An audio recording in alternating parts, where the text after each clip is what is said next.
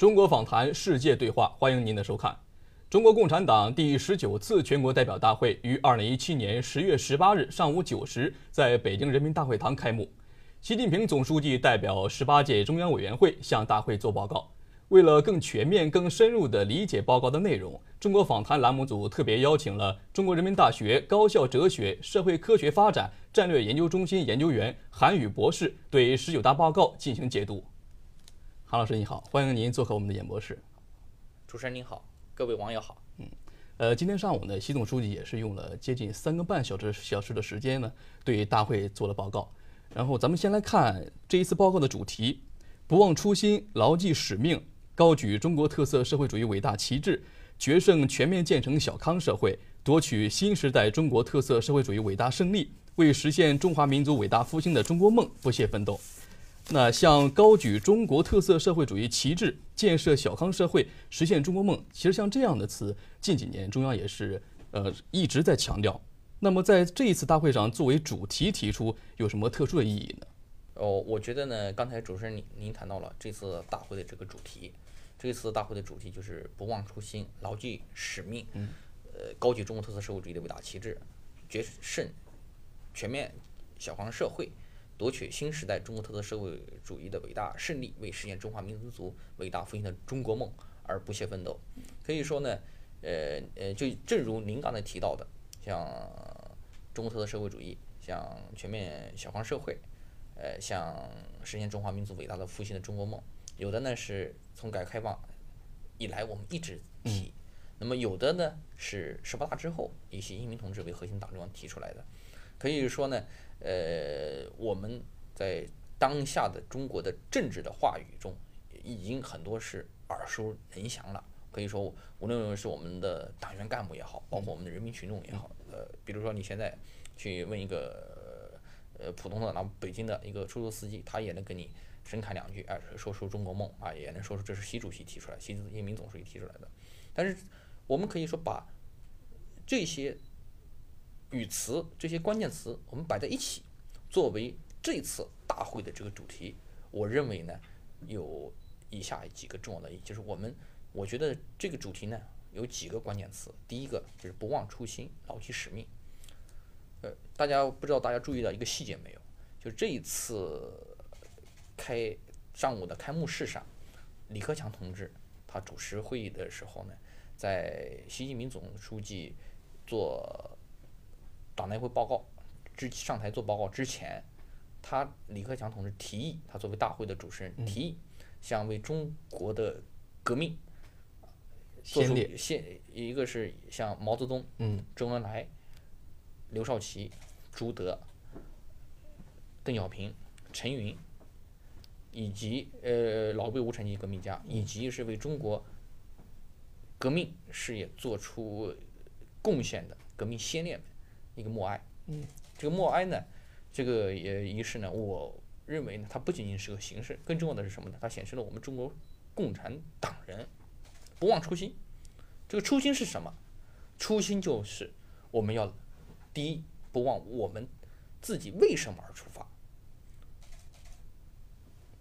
中国共产党为什么要成立？中国共产党为什么而出发？那就是什么？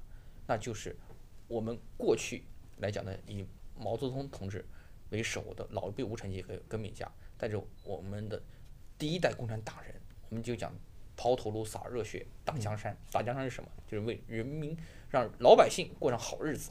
所以这个初心就是这个初心。那么牢记使命，使命是什么使命？使命，我们一个永远的使命。那就是为共产主义事业而奋斗，这是中国共产党的永远的使命。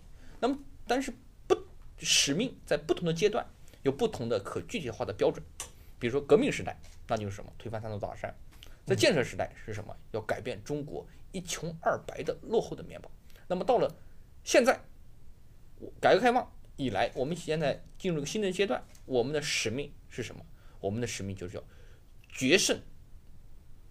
小康全面建成小康社会，同时，我们把下一个可以说是几十年，我们要规划好，我们要实现我们的奋斗的目标。嗯，所以这个这是第一个呃呃层次，第一个就是不忘初心，牢记使命。那么。第二个呢层次，我认为呢，至始至终，它下面呢就讲讲的是高举中国特色社会主义的伟大旗帜，决胜全面建建成小康社会，夺取新时代中国特色社会主义的伟大胜利。那么这三句话，我认为呢是什么呢？就是我们改革开放以来至始至终，我们高举的一面旗帜，就是中国特色社会主义的这面旗帜。我们永远要高举这样的旗帜。高举这个旗帜呢，现在呢，我们讲我们的两个百年奋斗目标。第一个百年的奋斗目标，就是到我们建党成立一百周年的时候，就是二零二一年，我们基本全面建成小康社会。这是我们的第一个奋斗目标。嗯，第一个百年，第一个百年的奋斗目标。那么屈指可数的，我们就剩下这四年了。所以总书记他强用的一个词叫决胜阶段。嗯，就跟打仗一样，现在到了决战了，到了一个这个后面的这个四年。它能够决定着我们下一个百年奋斗目标的一个指向，嗯，所以这是第二个层次。那么第三个层次就是我们要实现中华民族伟大复兴的中国梦。因为我们看党章，我们想中国共产党是什么？中国共产党是中国工人阶级的先锋队，同时是中国人民和中华民族的先锋队。中国共产党它是什么呢？我们这个党是深深的植握于中华民族这样的一个是土地上，所以中国共产党人的使命也好，初心也好，我们除了要让老百姓过上好的日子，还有一个什么，就是我们深深的我们扛起了民族复兴的这样的一个责任。大家也知道，中华民族五千年的历史，我们历经磨难而不衰。我们在历史上有最辉煌的时候，比如说汉唐，嗯，盛世。同时呢，我们也有我们最悲惨的时候。不要看，呃，不要说别的，你只要看我们前一百年前的时候，一百年前什么时候呢？是一九一七年。看看这个一九一七年是什么时候？是中国是什么？真的是山河破碎，一盘散沙，民不聊生。我们半封建半殖民地，我们真的是。到了一种快要亡国灭种的一样境地。那么，中国共产党成立马上也快一百年了。这一百年期间，我们干成了三件大事：革命、建设、改革。我们让古老的中华民族焕发了生生机。同时呢，我们在上个世纪，我们在前九十六年，我们写下了一种传奇。那么后面我们还要写下这样的传奇。习近平总书记在十九大报告中有哪些新提法、新论断？我个人认为啊，大大的超越过了我们的预期。大家也知道，在十九大召开之前，呃，有各种各种的版本的猜测，就是说，呃，大家，但是呢，无论哪个版本的猜测，都指向一个问题，那就是什么呢？十九大啊，我们以习近平同志为核心的党中央，肯定要会提出一些一系列。新思想、新理念、新论断，我认为呢，就是总书记今天的三个半小时的这个报告讲完了之后，作为一个理论工作者，我呢是用几个用用一个词来呃用几句话形容：第一，很振奋；第二个呢，有一种结合的感觉；第三个呢是什么呢？要引起我们的学习和思考。我认为呢，有以下几个方面的，四个方面的重大的判断。第一个就是新时代，第一个关键词，新时代。总书记在报告里面讲，我们的中国特色社会主义，我们进入了一个新的一个时代。这个新的时代呢，我认为呢，它这个内容是很丰富的。这里面有几个关键词，第一，中国特色社会主义，就是说我们这个新的时代是中国特色社会主义的新时代。那么第二个呢，我们提出了一个现代社会主义现代化强国，强国。我们的目标是要到第二个百年的奋斗目标的时候，我们要提出了什么呢？我们要建设富强、民主、文明、和谐、美丽的社会主义强国。第三个关键词呢是共同富裕。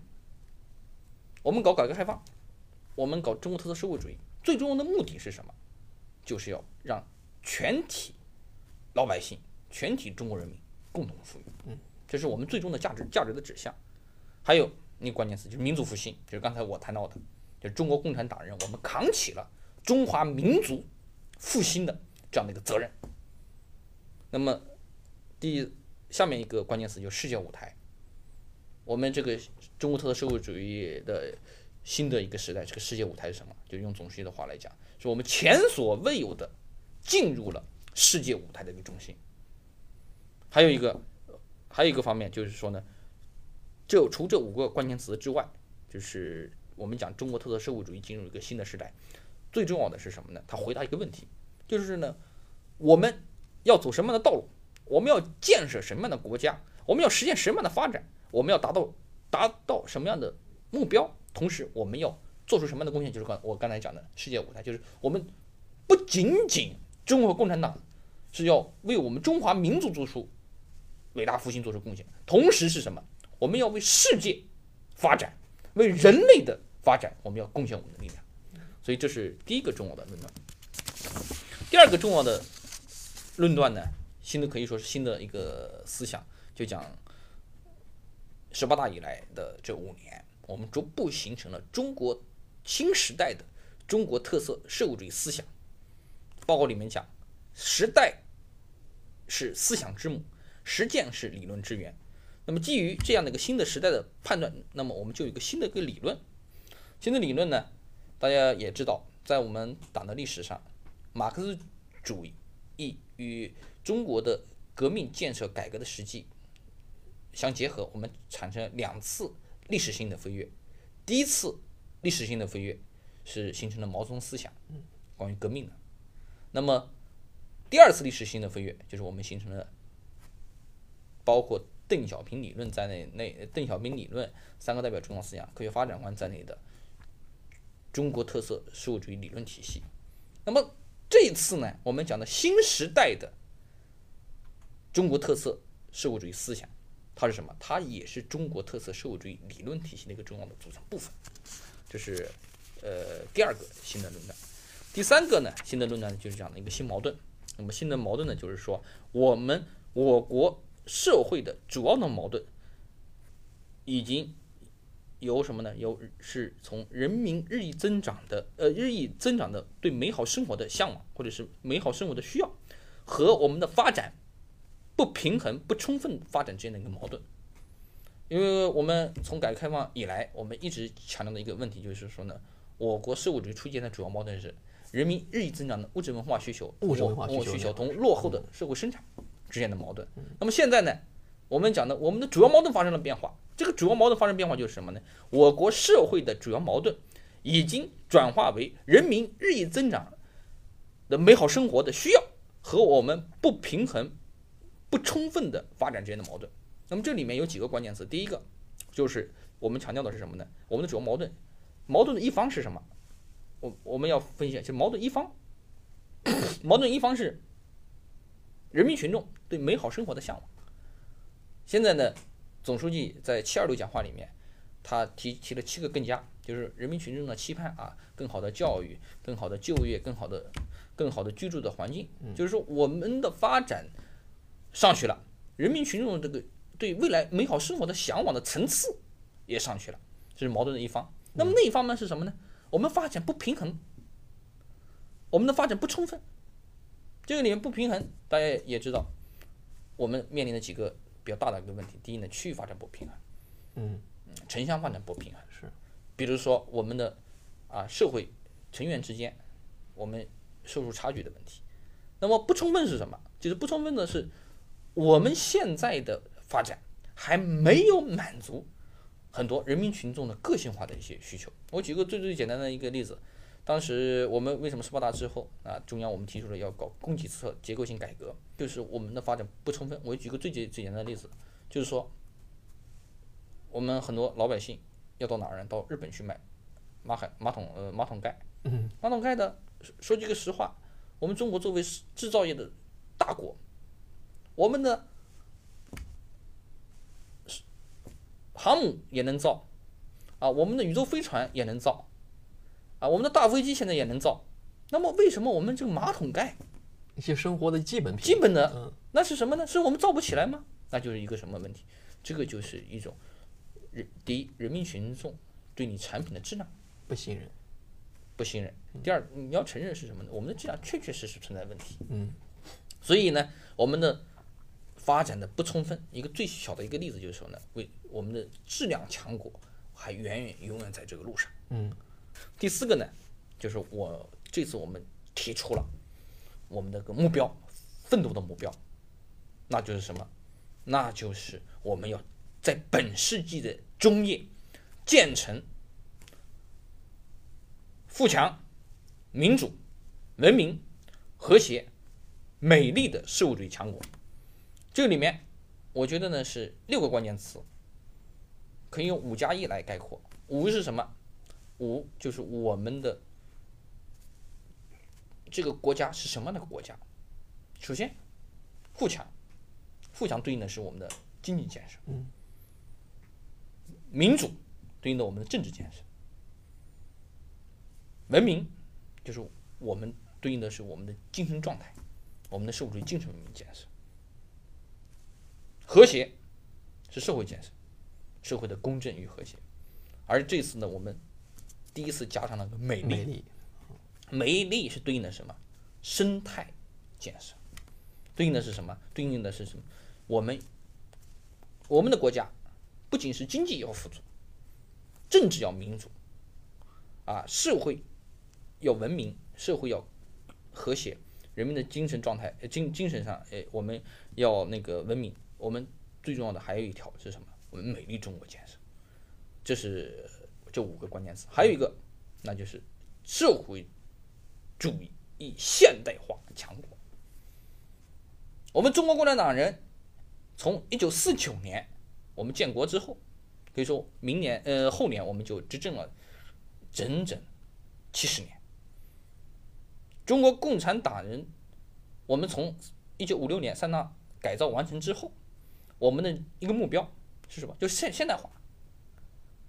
现代化是中国共产党人的使命。我们不仅仅要在要实行社会主义现代化，而且我们是现代化的，我们是强国。这就是我认为呢，就是这次呢十九大报告里面就四个啊重要的新思想新理念、新论断。嗯，韩老师，刚才您也提到了社会主义初级阶段矛盾的一个转变。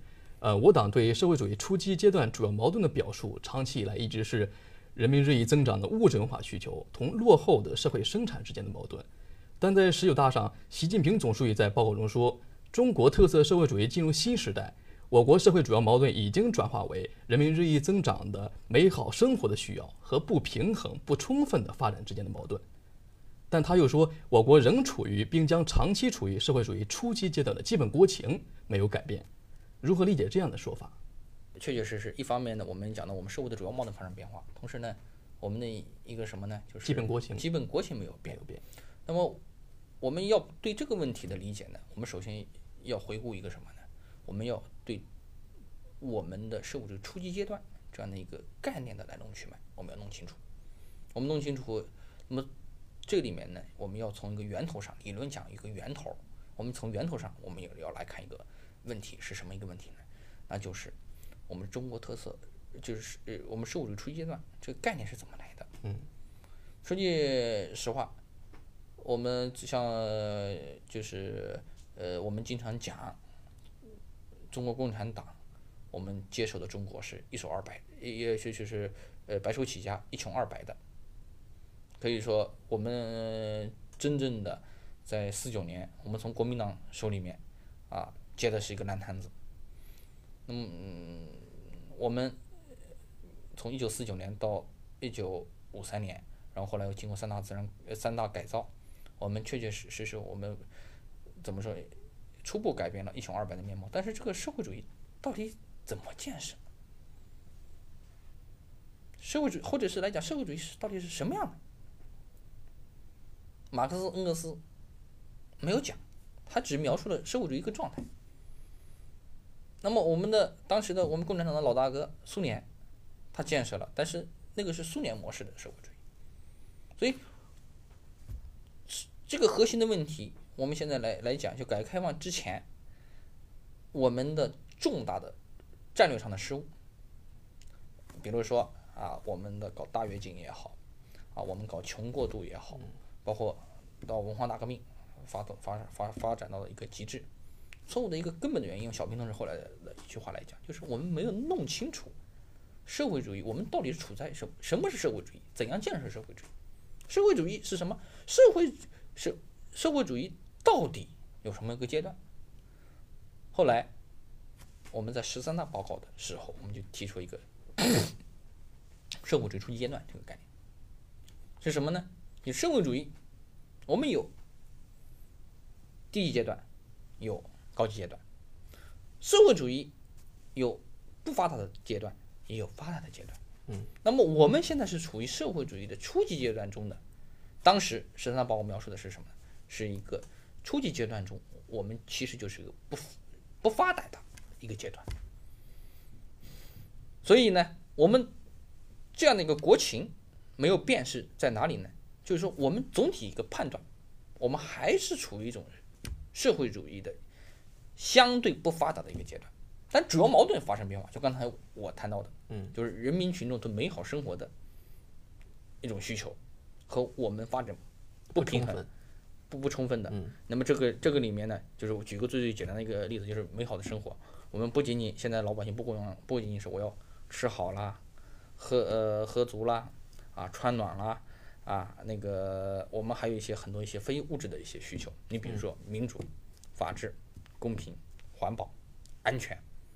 那么再看我们社会生产这一方面，我国尽管现在是世界上第二大经济体，社会生产力的水平总体提高，但是呢，我们很多一些发展不平衡、不均衡，包括有一个最简单的一个例子，我们的科技创新能力、原创能力、创新驱动，对经济发展的牵引性和带动性还是不强。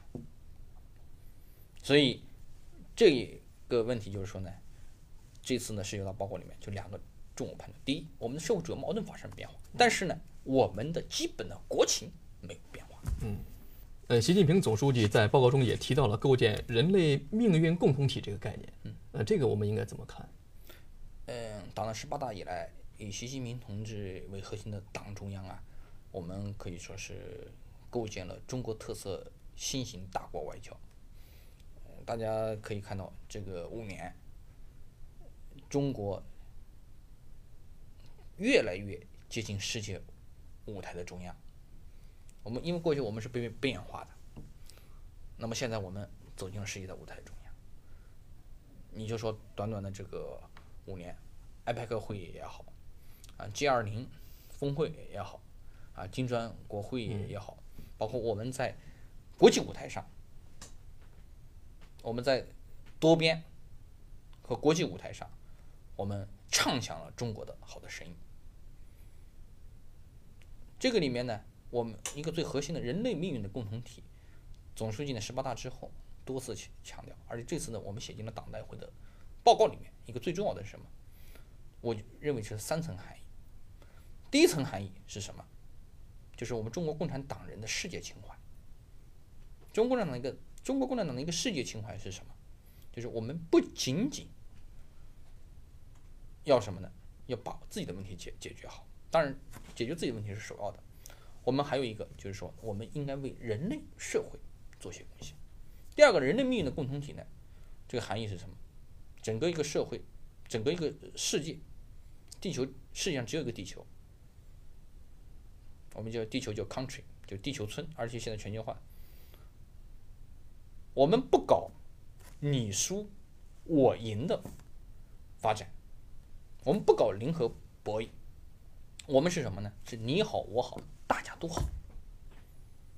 第三个，就是就是什么呢？我们中国政府将在国际舞台中扮演更重要的角色。什么个角色？我个人认为呢，你你大家可以看到，我们的现在的啊，参加了很多国际的一些维和的一些行动，啊，包括呢我们在一些地区性的一些事务中，包括国际性的一些事务中，我们呢是扮演的很重要的一个角色，就是说我们要为人类的和平发展做出一个贡献。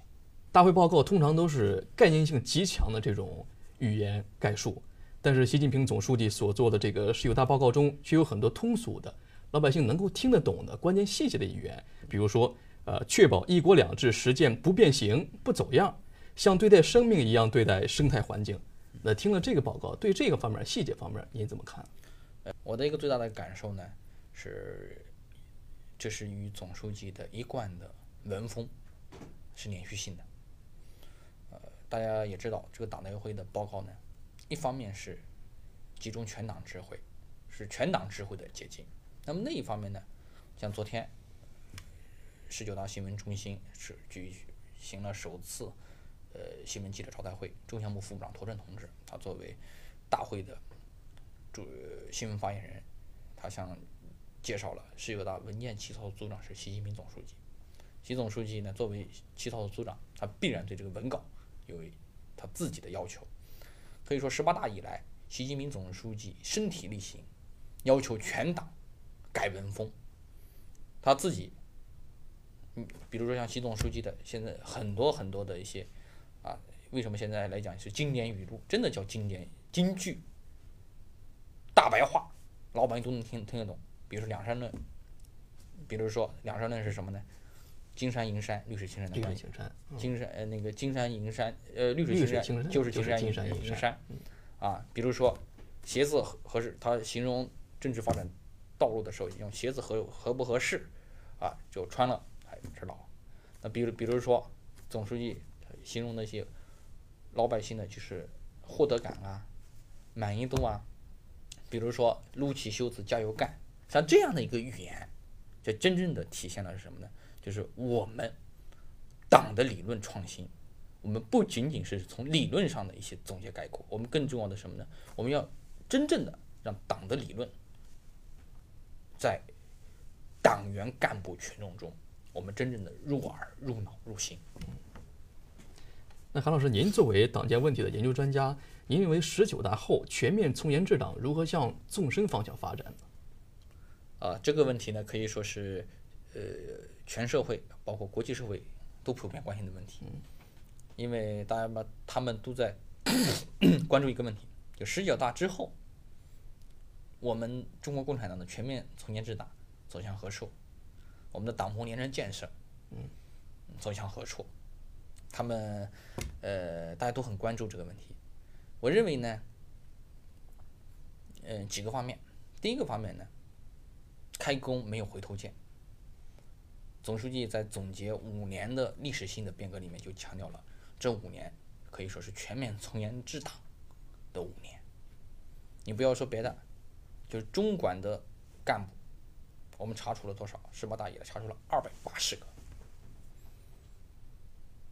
我们中国人一般的来讲呢，都是省部级以上干部，就是高级干部，就说明我们对于腐败这个毒瘤，用总书记话来讲，是全覆盖、出重拳、无禁区、零容忍，而且人民群众我们确确实实感受到了。全面从严治党力度，因为确确实实从严治党，我们敢于拿起手术刀对自己的毒瘤下手。用总书记的话来讲是什么呢？叫割骨疗毒啊！是用全面从严治党，我们可以说是真的是换回了人心。所以开弓没有回头箭，我们还有继续。那么第二个呢是什么呢？全面从严治党，我们面临一些新的一些问题。新的一个问题呢？我们我想最核心的，就是总书记讲的，不敢腐，不能腐，不能腐，不想腐。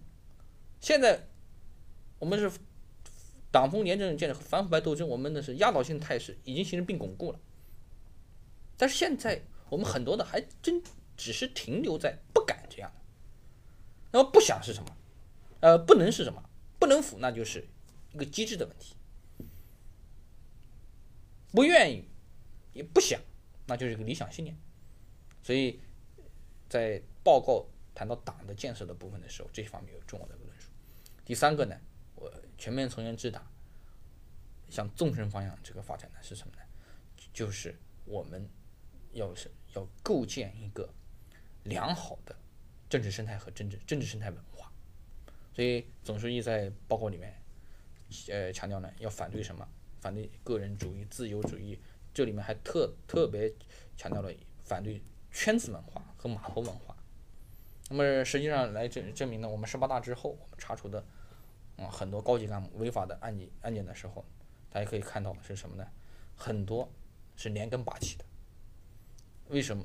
为什么像呃查处的像山西也好，云南也好，啊，像那个四川也好，呃，包括很多都是系统性的塌方式的这个腐败，它是与一个地方的政治生态环境有关系。那么政治生态环境有一个很重要的，就是一种圈子文化，啊，码头文化，这个本质是什么？封建庸俗的一些文化，这是与我们共产党的性质宗旨是不容的。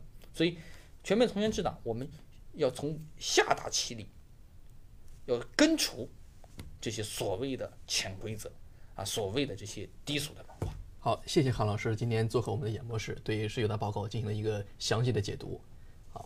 也感谢各位网友的收看，再见。好，谢谢大家。